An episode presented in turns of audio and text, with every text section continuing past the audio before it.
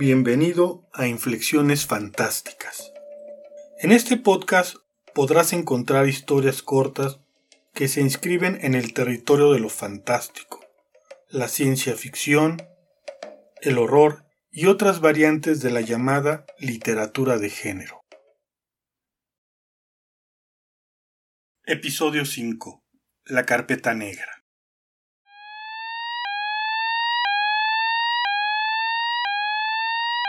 El áspero sonido de una alarma, junto con el presuroso andar de varias personas que salían del edificio al otro lado de la acera, me ayudaron a volver en mí. Estaba aturdido, como si hubiera sufrido un momentáneo desvanecimiento. Me levanté despacio y giré la cabeza en diferentes direcciones esperando reorientarme. ¿Por qué estaba ahí? Un primer recuerdo, aún difuso, brotó en mi mente como una fuente de ansiedad. Tenía una cita a las 11 a.m. e iba retrasado. Di dos pasos adelante y una serie de nuevas dudas me asaltaron. ¿En dónde tenía la cita y con quién? ¿Cuál era el motivo de la cita? Miré presuroso mi reloj para descubrir que tenía la carátula rota. Las manecillas se habían detenido a las 11.30 am. Santo Dios, no podía precisar qué hora era, pero sin duda sería muy tarde solo que tampoco sabía para qué. A un lado de donde estaba parado vi, todavía tirada en el suelo, la enorme carpeta negra que me había regalado mi madre cuando me titulé y en donde guardaba las muestras más representativas de mi trabajo. Únicamente la utilizaba cuando necesitaba ver a un cliente o a un futuro cliente. Por supuesto, como una repentina revelación, diversas evocaciones llegaron a mi mente, Ahora lo recordaba con precisión. Debí encontrarme con mi cuñado en las oficinas de la revista donde participaba como columnista sobre asuntos financieros e inversiones en el Medio Oriente. La cita era sobre una recomendación de trabajo. Siempre me gustó el dibujo figurativo y en la universidad, al final de la licenciatura, me especialicé en la ilustración para diseño de modas. El fin de semana pasado, en una comida familiar, Raúl me comentó sobre la vacante que, precisamente en esa área, había surgido. Se ofreció a conseguirme una entrevista con la editora en jefe del departamento.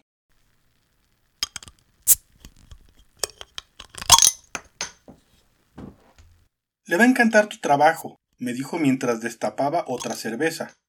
Ojalá. Estos últimos meses he batallado bastante por conseguir encargos. Lucy ya va por el sexto mes y me he visto obligado a tomar algo del dinero que teníamos guardado para el parto. Comenté mientras me balanceaba inquieto sobre los talones mientras de reojo miraba a mi mujer. Bueno, cuñado, me parece que eso de ser freelance puede ser muy romántico, pero al final resulta ser poco práctico. Créeme, ser padre implica un replanteamiento serio de prioridades. ¿Quieres ser libre? Dueños de tu tiempo y del desarrollo de tu carrera? ¿O simplemente poder cubrir todos los gastos que se generan durante el mes? Te garantizo que ahora, con un hijo, van a ser mayores. No respondí con palabras, pero supongo que mi expresión facial fue lo suficientemente elocuente como para que Raúl simplemente me diera una palmada en el hombro y me dijera que me asegurara de presentar lo mejor de mi trabajo. Recogí mi carpeta, la sacudí rápidamente con la palma de la mano y dirigí la vista hacia el edificio que tenía enfrente de mí. Sin duda era inquietante pensar en un posible desvanecimiento en la vía pública. Al menos estaba en la acera. Si me hubiera ocurrido en la calle, a lo mejor ya no estaría para ver el nacimiento de mi hijo. Después me preocuparía por eso. Ahora solo podía y debía estar concentrado en aquella cita. Disculparme y esperar que, por falta de puntualidad, no hubiera echado a perder esta oportunidad.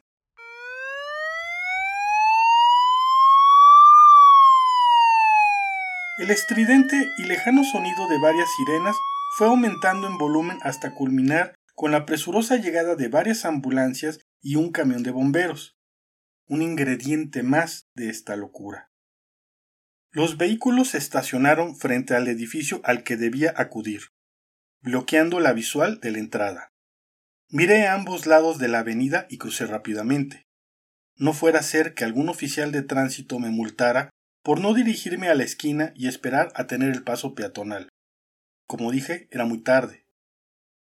En el vestíbulo principal del edificio se veía un enorme caos. Varias personas en estado de shock eran atendidas por parte del personal de las ambulancias.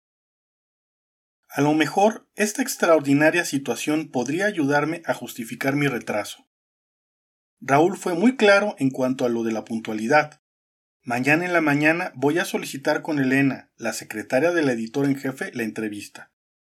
Lo más probable es que sea el miércoles, que es cuando las cosas están un poco más tranquilas. Perfecto. Esto me dará algunos días para dar una nueva revisión a la selección de mis trabajos más relevantes. Cuñado, créeme, la hora que determinen para la reunión será la hora en que te van a atender. No vayas a llegar tarde. Es más, te sugiero que estés entre 15 y 20 minutos antes. La editora tiene una particular fama entre todos los colaboradores de su oficina. Raúl se irguió en una ridícula postura de soldado, frunció el ceño y con voz grave sentenció Elena, dígale al nuevo proveedor que lo espero mañana en mi oficina a las nueve treinta y, salvo que esté muerto, no veo otra posible justificación para que vaya a llegar tarde. Esbocé una forzada sonrisa, más por un sentimiento de intimidación que por haberme parecido graciosa la manera de imitarla. Raúl lo notó de inmediato, y en un tono más relajado dijo En realidad no es así, cuñado, pero lo que sí te puedo decir es que la percepción de tu posible candidatura se verá beneficiada si te presentas a tiempo.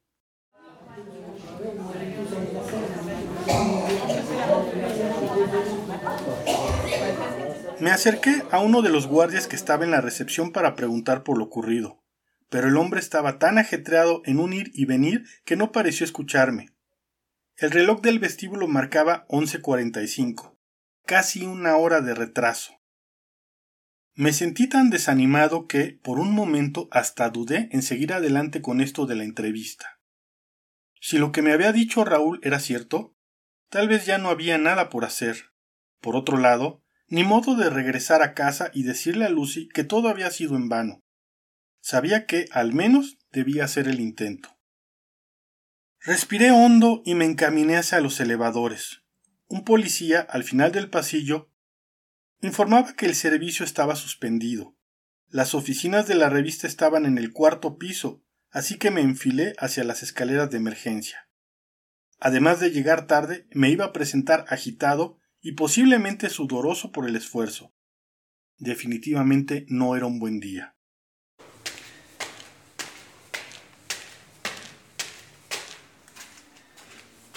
Subí por la escalera sin pensar en el cansancio, la falta de aire y todo lo demás. Atravesé el vestíbulo de los elevadores y al llegar a la entrada de la revista me quedé petrificado. Primeramente, tuve la extraña sensación de haber estado antes en ese lugar, pero la impresión que tenía difería considerablemente de lo que ahora veía. Los vidrios estaban rotos y parte del falso plafón, con todo iluminarias, se había desprendido. Algo muy grave había ocurrido. La mayoría de los bomberos que habían llegado antes de mí estaban distribuidos por todo el piso. Había cintas rojas restringiendo el paso. Uno de los médicos que venían con las ambulancias daba indicaciones a dos enfermeros que conducían una camilla con un hombre que parecía seriamente lastimado. De manera automática me hice a un lado para no interferir y con la voz temblorosa pregunté por lo ocurrido. La bomba llegó desde temprano en una caja de cartón junto con el resto de la paquetería. Nadie sospechó nada, así que la llevaron a una de las oficinas del fondo, comentó uno de los bomberos. ¿Qué clase de gente puede hacer algo así de atroz? preguntó el otro bombero. Es una tragedia, pero te aseguro que pudo haber sido todavía peor. Al estar en un extremo, parte de la onda de expansión se liberó hacia el exterior. Si hubiera estado en la recepción, la cantidad de muertos hubiera sido mucho mayor. ¿Lograron identificar a los cuerpos? preguntó el capitán que se acercó a donde estaban estos dos. Sí, señor. Aquí tenemos ya una lista. Déjame verla, pidió el capitán. Tras leer rápidamente en silencio, levantó la cabeza y preguntó ¿Qué dice aquí? El bombero que había tomado los nombres se acercó para ver dónde el jefe tenía señalado. Raúl Gómez Vera, desaparecido, posiblemente bajo escombros. La mención del nombre de mi cuñado resumbó en mis oídos con un profundo y lúgubre eco. Sentí como si un mazo me hubiera golpeado de lleno en la cabeza. Las piernas me fallaron, lo que me obligó a detenerme del respaldo del sillón que tenía al lado. Tomé una bocanada grande de aire y decidí pasar sobre las cintas para corroborar lo anunciado. No me detendría ante ninguna indicación o advertencia. Pobre Lucy y pobre de la familia de Raúl. Me orienté fácilmente sobre los diferentes departamentos de la revista. Persistía la impresión de haber estado ahí poco antes. Las oficinas del fondo presentaban un aspecto similar al mostrado en documentales sobre la Segunda Guerra Mundial. De manera instintiva, entré a una sala de juntas. Seguramente la explosión había ocurrido ahí. El daño del inmueble era considerable en comparación con lo demás. Aquel espacio o lo que quedaba de éste me parecía increíblemente conocido. Un fragmento de losa del piso superior se había venido abajo.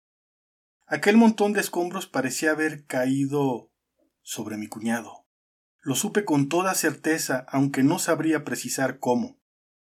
Una breve visión de la esperada entrevista, junto con una sacudida de angustia, brotó desde el fondo de mi memoria. Él estaba sentado en ese lugar.